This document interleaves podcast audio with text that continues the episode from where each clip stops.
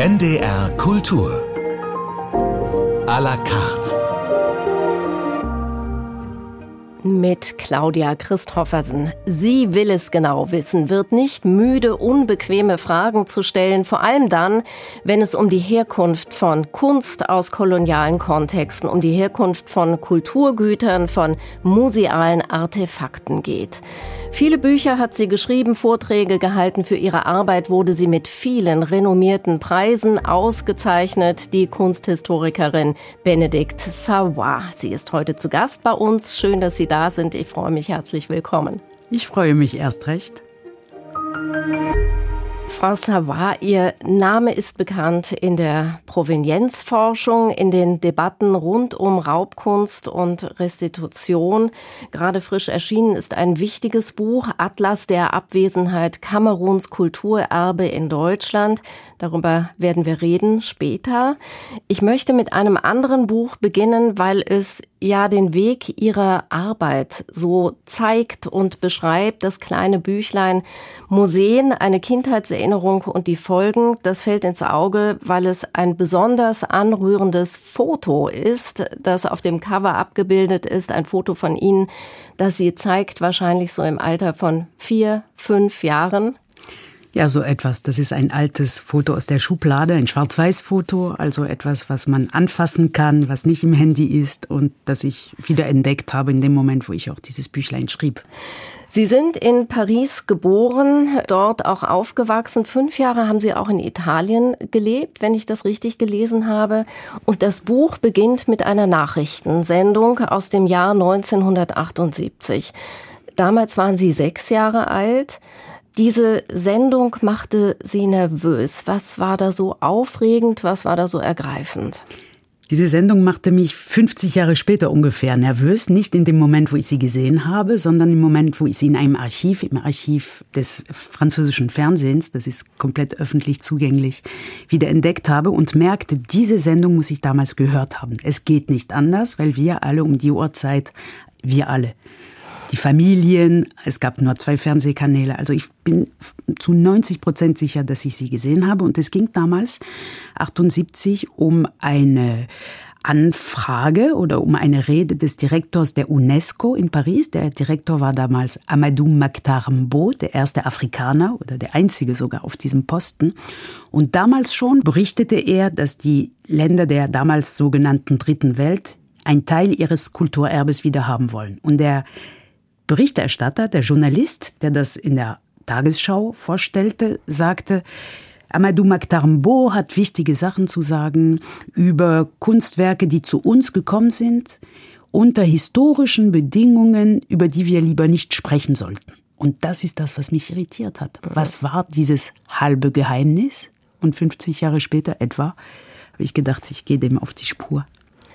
Da kommen wir noch zu. Das war Ende der 70er Jahre. Wir bleiben noch in Ihrer Jugendzeit. Sie sind als Teenager gerne ins Museum gegangen, in, in Ihren Freistunden. Die anderen sind Kaffee trinken gegangen. Sie sind ins Museum gegangen. Davon erzählen Sie in Ihrem Buch. Sie waren magisch angezogen von der Kunst, aber auch von den Räumen, von der Architektur. Wenn ich das richtig verstanden habe. Ja, magisch weiß ich nicht. Der Grund, warum wir einige ins Museum gingen und nicht ins Café, war einfach, dass wir Kaffee noch nicht vertragen haben mit 15, 16. Da muss man sich erst dran gewöhnen. Und in Paris war das das Billigste. Das heißt, entweder man saß stundenlang in Café, Kaffee trinkend, oder man musste sich was anderes ausdenken. Also es war keine magische Kraft, sondern eher die Kraft der Räume, des Freiraums. Der Eintritt war umsonst und äh, zu Schulzeiten, also wenn eine Freistunde war, war auch nicht so viel los im Museum, so dass wir innerhalb des Museums auch unsere Räume hatten und die Wächterinnen und Wächter oder das Personal hat uns auch machen lassen. Also sperrten wir uns in Räume von Beuys ein oder von Dubuffet und hingen rum. Aber was passierte da mit Ihnen? Sie sahen Picasso, Sie sahen Beuys, Sie sahen die Filzdecken und dann in diesen Räumen. Also ich hatte das Gefühl beim Lesen Ihres Buches, weil Sie auch von Gefühlen sprechen, das hat Sie doch sehr angefasst. Ja, aber wie wenn man als Jugendliche von etwas angefasst wird, das geht nicht durch den Kopf, das ist mehr eine Atmosphäre, die einem gefällt. Und deshalb ist diese ähm, Liebe, sagen wir mal so, für die Museen etwas, was sozusagen bevor das Intellekt sich eingeschaltet hat, geschehen. Und das hatte mehr mit Freundschaft, mit Zeitlosigkeit, wir hängen rum, keiner stört uns zu tun. Und zufällig waren auch Picasso etc. dabei. Aber natürlich ist das kein Zufall. Das prägt ein und das macht ja diese Liebe oder auch diese Selbstverständlichkeit des Museums in meinem Fall aus. Das gehörte zur Luft, die wir geatmet haben. Dann lassen Sie uns an dieser Stelle Musik hören. Wir gehen musikalisch nach Frankreich mit Claire de Lune von Claude Debussy.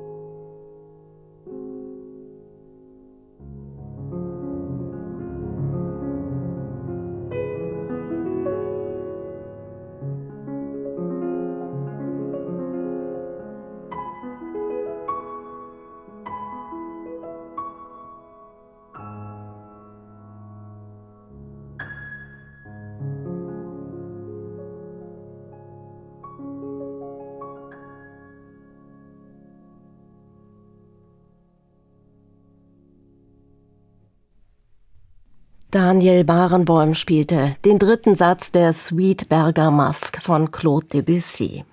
Ja, François Bois, Sie kamen nach Deutschland während Ihrer Schulzeit nach Berlin, machten ein Austauschjahr, das war 1988, 89, Sie nicken.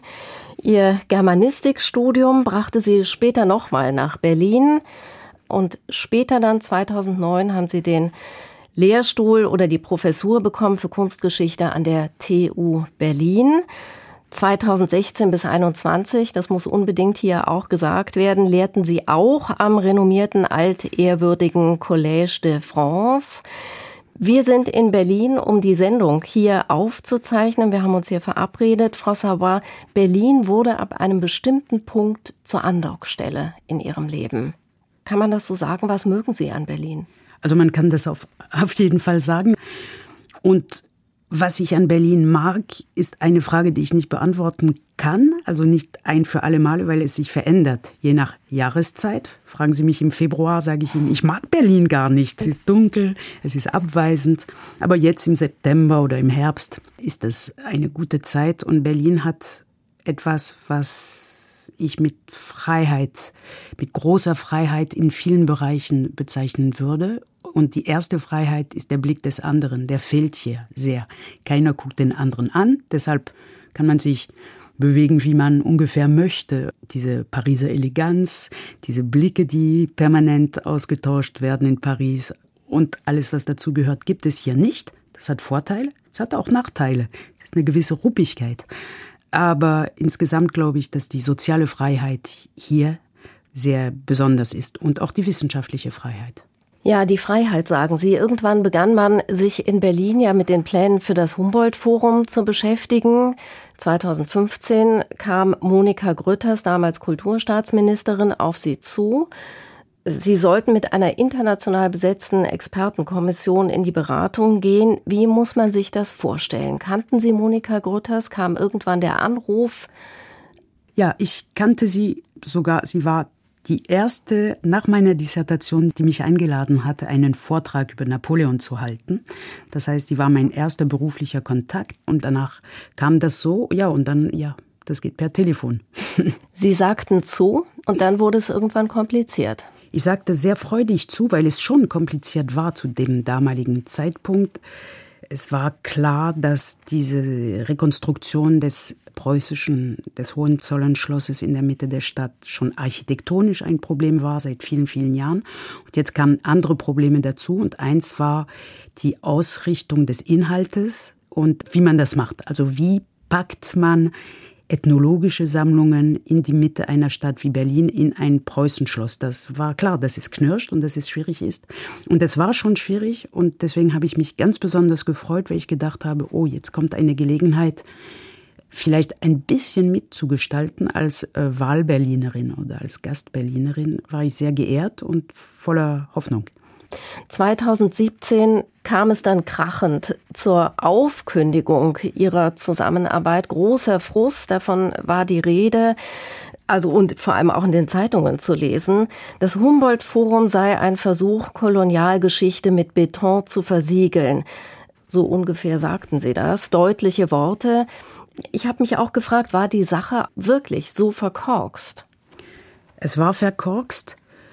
Ob es nötig war, so zu sprechen, habe ich damals gedacht und das denke ich heute noch. Und zwar, weil ich in den Jahren zuvor oder Monaten zuvor, als ich innerhalb dieses Gremiums war, es mehrmals versucht hatte, mit den normalen Werkzeugen eines Gremienmitglieds, also mit höflicher Sprache, mit Reden darüber, entweder während einer Sitzung oder am Rande einer Sitzung, mit Vorträgen, aber keiner reagierte drauf. So was wie, ja, toll, toll gesagt. Aber es passierte nichts. Und ich dachte, es muss etwas passieren. Und irgendwann greift derjenige, diejenige, die nur Wörter als Werkzeug hat, eben nicht zur Axt und auch nicht zur Kettensäge, sondern zum Wort. Und meine Worte waren sehr deutlich und haben auch das bewegt, was ich mir erhofft hätte, vorher leise, diskret, elegant in den Gremien zu erreichen. Mhm. Nur es passierte nicht. Inzwischen ist das äh, Humboldt-Forum ja eröffnet. Wie ist denn, wenn Sie heute da vorbeigehen oder wenn Sie reingehen, wie ist heute Ihr Verhältnis zum Bau und auch zum Konzept? Es geht nicht wirklich um mich in dieser Angelegenheit, sondern um die Stadt Berlin und um auch um diejenigen, die von außen kommen und sich diesen Ort anschauen. Das ist eine Architekturattrappe mit einer schwierigen Sammlung, die weiterhin knirscht. Man erfährt hauptsächlich die dunkle Seite der Geschichte, die es gibt und es ist gut, sie zu erzählen. Aber die goldene, übliche Seite des Museums, also einmalige, authentische, Originalkunstwerke oder handwerkliche Besonderheiten auszustellen und äh, auch zur Geltung zu bringen, das kommt überhaupt nicht mehr. Und das ist etwas, was mich sehr geschockt hat. Ich dachte das erste Mal, in dem ich rausging, oh mein Gott, ich habe äh, jahrelang dafür gekämpft, dass die Wahrheit erzählt wird und nun wird sie erzählt, aber es ist der Tod des Museums. Und ich habe keine Lösung. Ich weiß nicht, wie man es machen kann, dass einerseits die historische Wahrheit, die historische Fakten dargelegt werden und andererseits die Sammlungen, sogenannten, die Dinge, die da sind und die zum großen Teil ganz bestimmt hier bleiben werden, wenn man sich nicht entscheidet, sie zurückzugeben oder nicht sofort, wie man es schafft, dass sie trotzdem würdig in ihrer Würde, in ihrer Historizität, in ihrer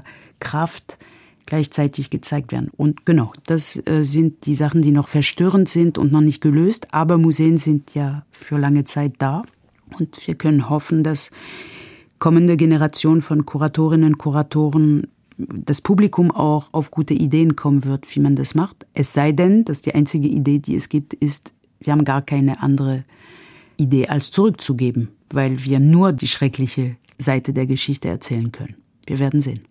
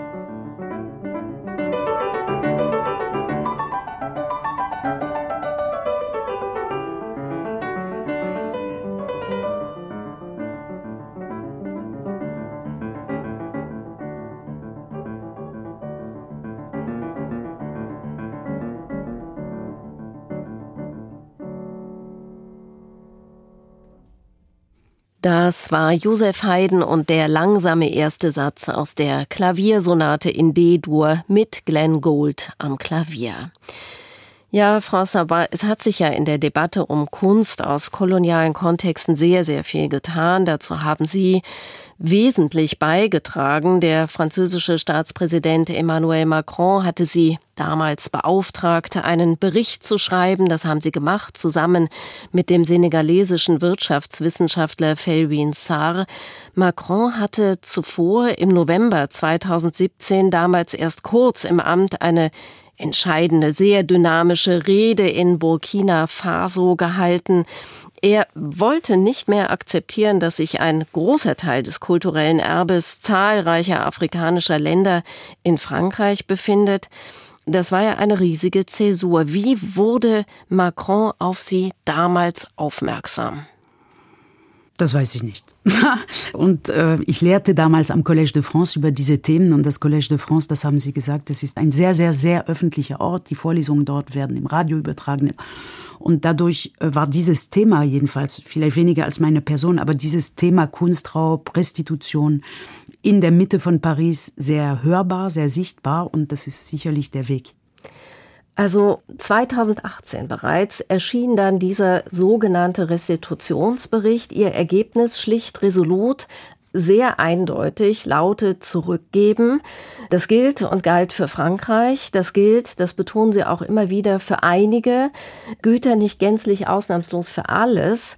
Europaweit aber ist der Stein ins Rollen gekommen, auch in Deutschland. Stichwort Benin-Bronzen die ja fast zum wichtigsten Testfall für die Restitution von Kunst, Kulturgut aus Afrika geworden sind. Im letzten Dezember dann, Dezember 22, wurden die ersten Objekte, 21 an der Zahl, von insgesamt 1130 von Außenministerin Annalena Baerbock und Kulturstaatsministerin Claudia Roth nach Nigeria gebracht. Die übrigen wurden dem Land übereignet. Was war das für Sie für ein Ereignis? Was haben Sie da gedacht? Das ist ein großartiges Ereignis. Einerseits und andererseits war das das zweite Ereignis dieser Art. Das erste war in der Republik Benin und von dort aus kommen ganz andere Sachen. Und diese ganz anderen Sachen, 2,5 Tonnen, waren etwa ein Jahr zuvor von Frankreich zurückgegeben worden nach Cotonou, die Hauptstadt. Und die Rückgabe, die Sie gerade beschrieben haben, kam als zweiter Akt. Und beide sind sehr, sehr wichtig, weil sie nicht eine theoretische Rückgabe sind. Es geht nicht nur darum, nur zu sagen, ihr kriegt das Eigentumsrecht zurück, aber die Sachen bleiben gerade noch ein bisschen bei uns, sondern die Objekte, die Artefakte, die Dinge kommen zurück und machen etwas mit dem Ort. In der Republik Benin, als diese 2,5 Tonnen Kulturgüter zurückkamen, gab es eine spektakuläre Ausstellung, die die alten, diese alten präkolonialen Statuen, Waffen, Throne, Textilien zusammen mit zeitgenössischer Kunst gezeigt haben. Und das hat die Bevölkerung des Landes elektrisiert. Die Ausstellung war voll ist mit Begeisterung aufgenommen worden, hatte mehrere hunderttausend Besucher in wenigen Wochen und Monaten. Und was sagt uns das? Dass die Restitution, die Rückgabe von Kulturgütern deswegen Sinn macht, weil die Gesellschaft darum herum sich dann verändert, sich begeistert, aber auch sich inspirieren lässt, dass bestimmte Dynamiken in Gang gesetzt werden. In der Republik Benin in Cotonou hat diese große Ausstellung dazu geführt, dass jetzt eine Kunsthochschule eröffnet wurde. Das heißt, plötzlich hat das einen Impuls gegeben für ein kulturelles Leben oder eine kulturelle Infrastruktur. Was es in Nigeria machen wird, wissen wir noch nicht. Und genau deswegen sind Restitutionen auch so eine Angelegenheit für die Zukunft. Es geht nicht darum, sich zu schlagen, sich zu Vorwürfe zu machen, kann man auch gleichzeitig machen, was man alles schlecht gemacht hat in der Vergangenheit. Aber es geht hauptsächlich um, was passiert jetzt mit diesen über 100 Jahre oder 150 gut gehütete Kulturgüter, wenn sie an ihren Orten zurückkommen? Welche Dynamiken werden entfacht? Welche Gesetze und diese zwei Beispiele, Benin und Nigeria, zeigen momentan, dass es sehr ernsthaft angegangen wird mit all den Verhandlungen, die dazugehören. Ich sage nicht, dass es geradlinig verläuft, bei uns auch nicht. Und das heißt, es ist sehr, sehr wichtig gewesen, die Reise von Frau Roth und Frau Baerbock. Und es werden einige weitere kommen. Und wir können die Augen öffnen und die Ohren öffnen und schauen, was noch passiert. Lassen Sie uns kurz noch mal äh, bei Nigeria bleiben. März 23. Ich würde fast sagen, das ist so eine Art Turning Point, der da passiert ist. Nigerias scheidender Präsident Buhari unterzeichnete ein Dekret, das den Ober von Benin zum rechtmäßigen Eigentümer und Sachverwalter der äh, heimkehrenden Benin-Bronzen erklärt. Dann ging aber ein Raunen durch die Feuilletons, durch die Presse. Was hat das zu bedeuten? Können Sie das erklären? Ist die ursächliche Grundlage, die Vereinbarung weg oder was passiert jetzt mit den Bronzen? Das Raunen war eine konstruierte Sorge, die in bestimmten Zeitungen formuliert wurde, dass wenn der König das in seinen Händen hat, das Ganze für die Weltöffentlichkeit verloren sei und Deutschland betrogen worden sei, um das ein bisschen zu überzeichnen, denn Deutschland hätte doch zurückgegeben, damit die Öffentlichkeit etc. weitersieht. Dann war der, gab es den Plan oder es gibt den Plan eines Museums, das von Deutschland mitfinanziert worden ist. Genau, es gibt den Plan eines Museums, es gibt auch archäologische Grabungen, die vom British Museum mitfinanziert werden. Es ist ein großer Plan und in dem Moment hat der Staatspräsident gesagt, ja, die Objekte, die diesem König oder seinen Vorfahren weggenommen wurden, werden ihm übereignet. Und dann schreien alle. Aus meiner Perspektive und nicht nur aus meiner ist es ein ganz natürlicher Schritt. Erstens, dass, wenn man zurückgibt, also die Bundesrepublik Deutschland, man in Kauf nehmen muss, dass derjenige, der zurückbekommt, auch selber entscheidet, was er mit seinem Kulturgut macht. Einerseits und andererseits noch viel selbstverständlicher aus meiner Perspektive die Tatsache, dass wenn diese Güter einer, einer königlichen Familie weggenommen wurden, dass diese königliche Familie, die es weiterhin gibt, und der Ober, der König, ist weiterhin da, ein paar Generationen später, es gibt diese Kontinuität, dass er das zurückbekommt. Das sagt aber noch lange nicht, dass der König sich jetzt draufsetzen wird und Quatsch damit machen wird. Das wissen wir nicht. Und die Erfahrung zeigt, jedenfalls im benachbarten Kamerun, dass traditionelle Könige durchaus eigene Museen haben, private Museen oder Leihgaben machen etc.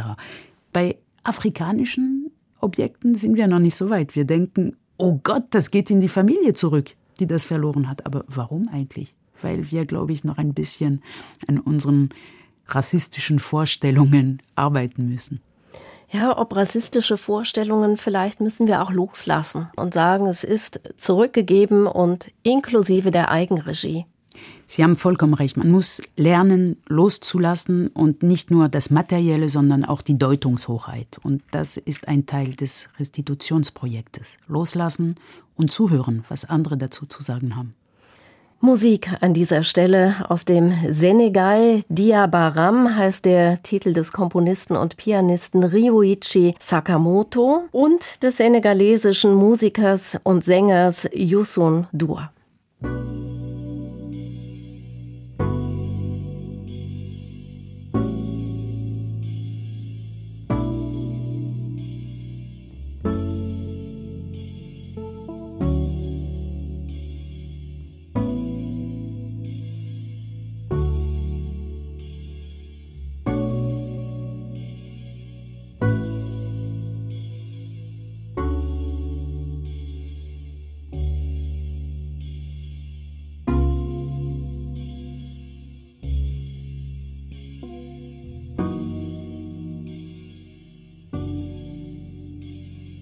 Jabaram jabaram jabaram jabaram. Nee na du ko bàyyi taaru naa yi taaru naa yi moom la miinu nee na du ko bàyyi moom la xamoo ba du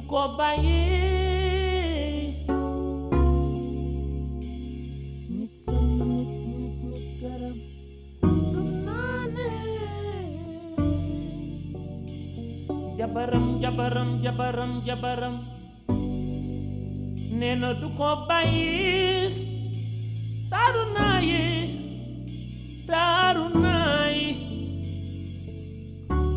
la miinoo nee du ko bàyyi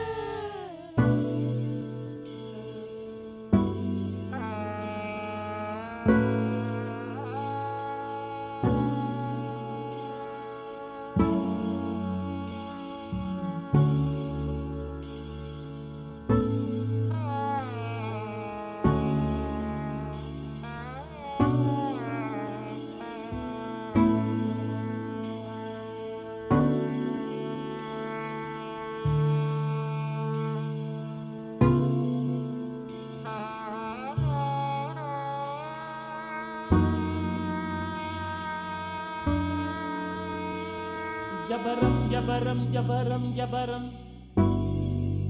Nee na du ko bàyyi taaru naa yi taaru naa yi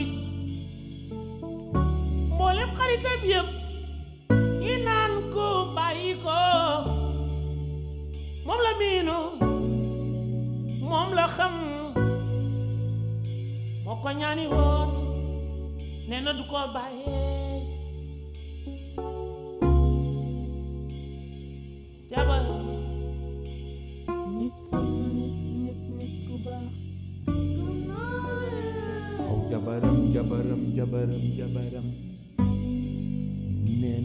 kobaye tatsunaye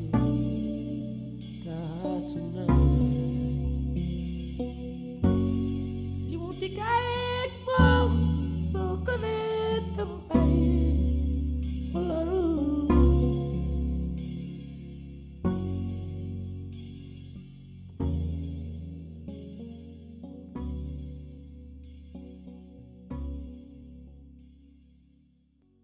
Die Kunsthistorikerin Benedikt Savoy ist heute zu Gast bei NDR Kultur à la carte. Wir haben jetzt schon viel über Afrikas Kunst gesprochen. Ihr Buch Afrikas Kampf um seine Kunst ist eine wichtige Lektüre dazu, 2021 erschienen. Jetzt gerade haben Sie einen beeindruckenden Atlas der Abwesenheit veröffentlicht, habe ich eingangs auch schon erwähnt. Da geht es um Kamerun und um das materielle Kulturerbe, das sich nicht in Kamerun, sondern eben in deutschen Sammlungen befindet. Ein Riesenwerk, das die Dramatik eben wirklich sehr vor Augen führt. 40.000 Exponate, die sich in deutschen Sammlungen befinden und in Kamerun selbst sind nur 6.000 davon vorhanden. Mögen Sie von diesem Projekt erzählen? Oh, ich könnte stundenlang von diesem Projekt erzählen, stellvertretend für das ganze Team um Albert Guafo von der Universität von Chang. Chang ist eine Stadt in der westlichen Region von Kamerun in 1300 Meter Höhe, also im Gebirge. Es ist auch relativ kalt dort und Chang hat eine der sehr großen, wichtigen Universitäten von Kamerun. Und dort ist Albert Guafo als Germanist einer derjenigen, der mit seinem Team, und das sind junge Frauen und junge Männer, Doktorandinnen und Doktoranden, die sehr, sehr gut Deutsch sprechen und auch, und das ist der Punkt, den ich jetzt machen will, auch gut Sütterlin lesen können. Oi. Denn es ist erstaunlich, aber in Kamerun, in Togo auch, sind es die Germanisten, die sich für die koloniale Geschichte interessieren und nicht die Historikerinnen und Historiker, die kein Deutsch sprechen in der Regel, das sind frankophonen Länder oder anglophon zum Teil in Kamerun und die auch kein Sütterlin lesen können. So haben wir uns zusammengetan als Auslandsgermanisten und haben angefangen, uns dafür zu interessieren, also für die Anwesenheit des kamerunischen Kulturerbes in Deutschland und seine Abwesenheit in Kamerun. Und wir haben damit angefangen, dass wir dachten, wir werden um die 10.000 Inventarnummern finden, weil in Paris zum Beispiel hat die Kamerun-Sammlung des Musée du Quai Branly 8.000 Stücke. In London im British Museum, Kamerun war auch eine britische Kolonie, nachdem sie eine deutsche war, gibt es 1.400 Stücke. Und dann fingen wir an und es wurde immer mehr, immer mehr, immer mehr und so viel, dass es erschlagend ist, denn 40.000 Inventarnummern, die wirklich in den Schubladen vorhanden sind, bedeutet, das ist nur das, was den Zweiten Weltkrieg überlebt hat. Es ist viel, viel mehr, was weggenommen wurde. Und 40.000 Objekte, das ist fast genauso viel wie die gesamte Afrikasammlung eines Musée du Quai Branly in Paris. Dort 69.000 Objekte für ganz Afrika. Das heißt, eine riesige Sammlung verteilt in Deutschland wegen des Föderalismus, wegen der Konkurrenz zwischen den Städten um 1900 zwischen Berlin, Leipzig, Stuttgart, die drei größten Sammlungen und dann Hamburg und insgesamt 45 Institutionen, öffentliche Institutionen, die Kulturgüter aus Kamerun während der Kolonialzeit zugeschickt bekommen haben und bis heute bewahren. Wie erklären Sie sich das? Also wie erklären Sie sich das, dass man so viele Objekte, so viele Güter haben wollte, haben musste? Warum? Von denen man ja auch gar nicht so viel sieht in den deutschen Sammlungen. Das kommt ja noch dazu. Das kommt noch dazu. Es gibt viele Antworten auf diese Frage, warum oder wie kommt es? Wie kommt es, dass so viel auf einmal in wenigen Jahren abtransportiert werden konnte?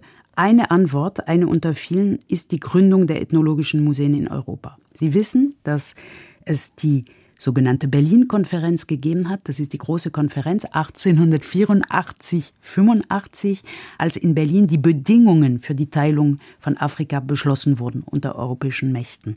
Und genau im selben Jahr entstehen die großen ethnologischen Museen. In Berlin ein Jahr später Eröffnung des Völkerkundemuseums in Paris kurz davor und in allen Städten Europas entstehen gleichzeitig mit der Idee, dass man sich jetzt Afrika teilen wird und andere Teile der Welt, die Idee, dass das, was man dort zerstören wird als Kolonialmacht, gerettet werden muss mit vielen Anführungszeichen und das ist eine Art perverse Idee. Wir gehen zerstören, also wir gehen dahin, wir wissen, wir werden was mhm. zerstören und das, was wir zerstören, sammeln wir. So.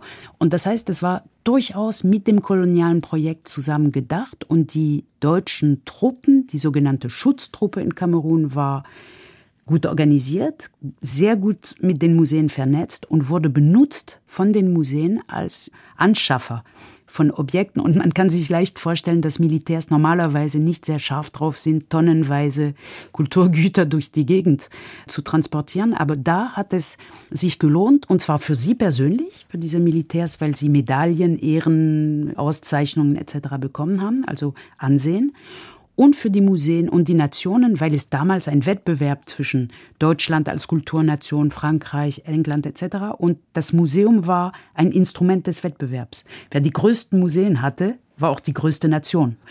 Und das alles zusammen führte dazu, dass aus dieser nicht so großen Region Kamerun, das was heute Kamerun ist, Unmengen von Kulturgütern extrahiert wurden. Wir haben darüber schon gesprochen. Man war schon so viel weiter in Deutschland, in Frankreich. Wir haben über die Nachrichtensendung gesprochen, die Sie in Ihrer Kindheit gesehen hatten. Dann versandete die Debatte. Man fragt sich, warum eigentlich. Auch die UNESCO war ja damals auch schon mit involviert in diese ganzen Debatten und Anfragen. Ich habe mich auch gefragt, also Macron hat so einen Schlüsselmoment geliefert für die Debatte, um sie jetzt in diesen Jahren wieder in Gang zu bringen. Trotzdem frage ich mich, woher kommt diese Bereitschaft, sich dem Thema erneut zu widmen? Sehr spannend. Also, erstmal tatsächlich, wie Sie das gerade beschrieben, ist das ein Boomerang-Effekt. Es hat die Debatte schon gegeben. Es hat sie massiv gegeben. Ende der 70er, Anfang der 80er waren wir kurz davor, die richtigen Entscheidungen zu treffen. Es hat nicht stattgefunden, also es ist gescheitert und wir haben es vergessen. So. Und dann kam diese junge Generation, Emmanuel Macron, noch nicht 40 Jahre alt, und er denkt, so, jetzt bringe ich ein neues Thema als erster. Und Phil Winsar und ich, als wir anfingen, dachten auch, ey, wir sind Pioniere. Und dann entdecken wir langsam, dass alles schon einmal stattgefunden hat. Ihre Frage ist, warum jetzt noch einmal? Die Antwort ist wahrscheinlich geopolitischer Art. In dem Augenblick, wo Emmanuel Macron gewählt wurde, hatte er die Hoffnung, dass er den enorm schlechten Ruf von Frankreich in Westafrika, also in den ehemaligen französischen Kolonien, irgendwie verbessern kann, indem er einen harten Schnitt macht zu der Politik seiner Vorgängern. Und hat viele Register gezogen und die Kunst ist eins dieser Register und er hat die Restitution als positives Zeichen, Zeichen des Vertrauens gebracht. Aber Gleichzeitig dürfen wir nie vergessen, dass die Debatte in den 60ern, 70ern aus Afrika kam und aus den afrikanischen intellektuellen Kreisen. Und die wurden einfach im Frust entlassen. Es hat nicht geklappt. Sie haben dann nicht weitergemacht. Aber es ist nicht so, dass das Bedürfnis nicht da geblieben wäre. Und das wusste Macron genau, dass dort auf der anderen Seite diese Erwartung ist. Und diese Interaktion zwischen Erwartungen und dem Bedürfnis, vielleicht sich ein neues Gesicht zu geben, haben dazu geführt.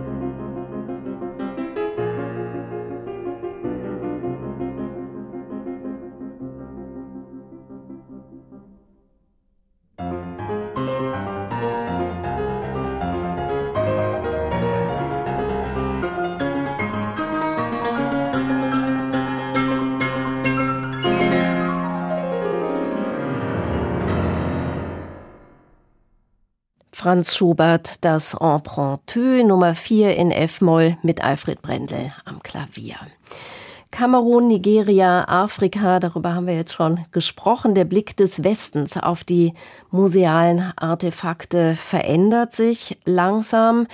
Wie ist Ihr Eindruck? Ist das ein langer Prozess, für den es auch ein Kennenlernen der Menschen, der Kultur, der Kulturen braucht? Muss man das Gespräch suchen? Muss man ins Gespräch kommen, um zu erfassen, um was es eigentlich geht? Ich würde einen Schritt weiter gehen. Das Gespräch reicht nicht. Was einen näher bringt, ist die gemeinsame Arbeit. Und das ist viel, viel mehr als nur sich unterhalten wenn man zusammen Quellen entziffert, wenn man gemeinsam ein Schockerlebnis hat, weil man feststellt, dass die Wegnahme eines Türpfosten am selben Tag stattgefunden hat wie die kollektive Vergewaltigung von Frauen in einem Dorf durch die Armee, die deutsche, die gerade da war. Wenn all diese Schocks, diese Forschung, die einen verwandelt, die einen zu einem anderen Menschen macht, wenn sie Hand in Hand mit Kollegen aus den Regionen, wo es passiert ist. Und wenn es für beide Partien eine Erkenntnis ist, die erschütternd ist, wenn man auch noch versucht, ein Buch daraus zu machen, das heißt eine gemeinsame Sprache, und ich denke an Sprache im wortwörtlichen Sinne des Wortes. Welche Wörter benutzen wir? Benutzen wir die Wörter, die wir in den deutschen Quellen finden? Sprechen wir von Schutztruppe? Obwohl diese Armee eine aggressive Armee war, etc. etc. All diese Verhandlungen, all diese sehr harte Arbeit, die einem oder mir jedenfalls sehr viele schlaflose Nächte bereitet hat, all das, diese ganze Verwandlung, das zusammenzumachen, das ist der Weg. Ja, Sie haben jetzt auch die Sprache schon öfter angesprochen. Sie schreiben ja auch in Ihrem Buch, in diesem dicken Wälzer über Kamerun, dass das Wort, allein das Wort Objekte nicht richtig trifft. Es sind keine Objekte, es können auch Ahnen sein. Das fand ich sehr anschaulich. Ja, das Wort Objekt hatte uns stundenlang äh, beschäftigt, weil tatsächlich sind das Objekte, wenn man sie von Museen aus betrachtet, Museumsobjekte. Mhm. Aber in dem Augenblick, wo wir die Perspektive gewechselt haben, wenn plötzlich diese Kollegen sagen, die Statue ist die Inkarnation, ist die Verkörperung einer Gründungsfigur einer Region, einer Königin. Und diese Königin, mit der spricht man. Also man spricht mit der Statue. Und sie ist ein Subjekt. Also sie ist vielleicht ein Ahne, aber nicht wirklich. Da sind nicht menschliche Reste drin, sondern sie ist die Verkörperung davon. Und dann traut man sich nicht mehr Objekt zu schreiben, zu Recht. Wir haben irgendwann Subjekt genommen und dann hat sich der Nächste gemeldet und sagt, Subjekt, das ist so wie ein Untertan auf Französisch auch. Mhm. Ein Sujet ist nicht jemand, der eine Agency hat, Handlungsmacht. So, also es ging um die Handlungsmacht von Objekten. Dann kam der nächste Vorschlag, das sind Entitäten die machen etwas mit einem. Und dann kommt der Nächste und sagt, nein, die sind erst Entitäten, wenn man sie in Verbindung bringt. Also wenn ich mit einem Stock auf eine Vase klopfe, entsteht Musik und dann singe ich und das Ganze ist dann die Entität und so weiter und so fort. Jedes Wort war so. Nicht nur Objekt. Sie können sich vorstellen, bei ich weiß nicht wie viele Wörter in diesem Buch, wie sehr wir uns bereichert haben und wie sehr wir uns auch mit der deutschen Sprache als Nichtmuttersprachler beschäftigt haben. Was ich persönlich als große Bereicherung und große Erschütterung erlebt habe. Aber das zeigt doch auch sehr anschaulich, wie wichtig es ist, gemeinsam, zusammen mit eben verschiedenen Kollegen, Kolleginnen aus unterschiedlichsten Bereichen darüber zu sprechen, zu diskutieren, zu debattieren. Mit offenem Ende, also ohne zu wissen am Anfang, was am Ende dabei rauskommen soll.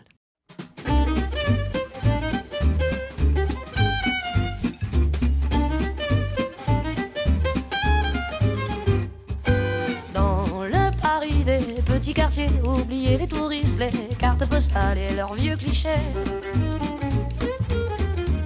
La tour Eiffel la joue aux yeux des passants. Mais moi je vous emmène à Ménilmontant, et prendre un petit verre, êtes mes invités. Dans le Paris des gens ordinaires, on est plus souvent sur boulevard Voltaire qu'aux Champs-Élysées. La tour d'argent fait de l'œil au digne chaland. Mais y a la goutte d'or rouge dîne en marrant autour de la table de la simplicité. Au marché de Belleville, on entend chanter les accents mélangés. Au bus de Saint-Ouen, l'esprit de Django plane sur les. Alors sur la même, je vais me ressourcer au milieu des parfums de fleurs d'oranger. C'est à Paris Montmartre que vous m'avez connu. Vous allez découvrir les musiques de ma rue. Dans ce Paris, moi j'aime des clichés, des cartes postales et des vacanciers. Les beaux quartiers vous sont familiers, mais là je vous emmène, vous découvrirez ces endroits oubliés qui me font tant vibrer.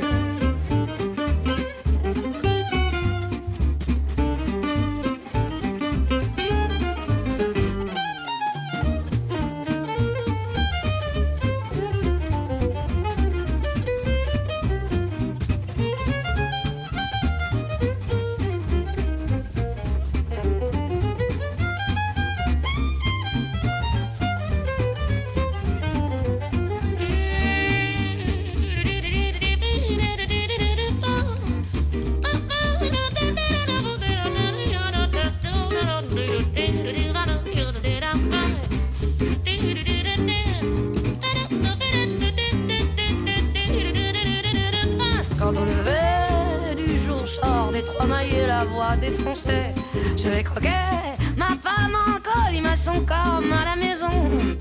Marcher des enfants rouges m'emmène autour du monde. Au métro Robespierre, tous mes potes vagabondes. C'est à Paris Montmartre que vous m'avez connu. Venez donc écouter les musiques de ma rue. Dans ce Paris, j'aime me balader au gré des jardins, des portes cochères et des escaliers. Tous ces quartiers avec des gens simples et de la sincérité. C'est le Paris que j'aime partager.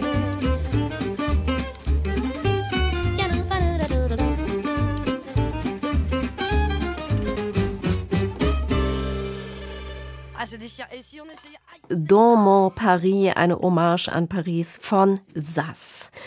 Frau Sabat, wie geht es Ihnen? Wie geht es Ihnen, wenn Sie an Paris denken?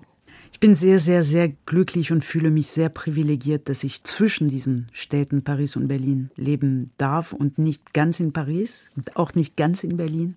Denn die Freiheit ist auch oft im Zwischenraum und den habe ich gerne.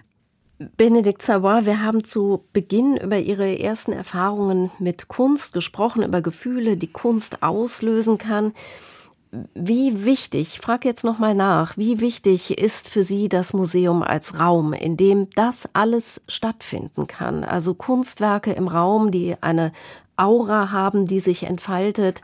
Wir haben jetzt gerade, als die Musik lief, auch darüber gesprochen, was so zwischenmenschlich auch passiert, während Sie arbeiten oder an großen Projekten sitzen, vielleicht auch zwischen Deutschland und Afrika. Ist Kunst auch produktiv in dem Sinne? Ja, natürlich, das ist fast eine Banalität, aber für mich bedeutet das Museum heute im Alltag auch eine Möglichkeit mit Jüngeren, ich bin ja Hochschullehrerin, also habe ich mit 20-Jährigen zu tun, und für die ist die Erfahrung der Kunst nicht im Telefon, sondern im Raum, in den realen Proportionen, mit den realen Farben, ohne Pixel, etwas, was sie sehr, sehr bewegt und für sie nicht selbstverständlich ist. Und ich habe eine riesige Freude, das zum Beispiel zu machen, ins Museum zu gehen mit Seminaren, weil es auch für mich toll ist zu sehen, wie das Reale, das wirklich da, was man nicht mit einem Finger wegwischen kann, sondern wovor man steht, also ein Märtyrer, ein heiliger Sebastian mit dem Blut etc., das ist alles unerträglich. Und wie die jüngere Generation, die es weniger gewohnt ist, das in echt zu sehen, wie sie damit umgeht, das äh, finde ich faszinierend. Und unsere Welt, unsere technologische verändert sich, aber diese Museen bleiben erstmal. Und die Erfahrung vor einem riesigen Format aus alten Zeiten zu stehen, ist und wird bleiben eine sehr privilegierte und tolle Erfahrung. Benedikt Savoy. Das war eine intensive Stunde über Kunst, über Kunst aus Afrika, über sensible Gefühlslagen und unterschiedliche Perspektiven. Vielen herzlichen Dank dafür. Ihnen ein großer Dank. Das war NDR Kultur à la carte mit der Kunsthistorikerin Benedikt Savoy. Und an dieser Stelle verabschiedet sich Claudia Christoffersen.